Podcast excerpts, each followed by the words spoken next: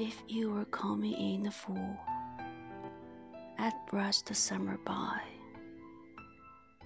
with half a smile and half a smirk, as housewives do a fly.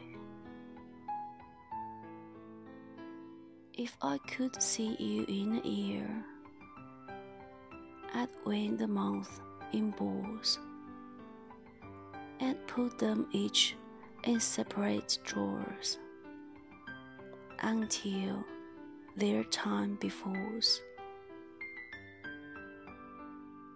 If only centuries delayed, I'd count them on my hand,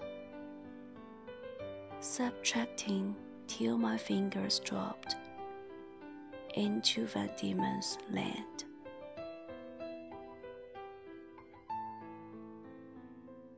If certain when this life was out that yours and mine should be, I'd toss it yonder like a ring and taste eternity.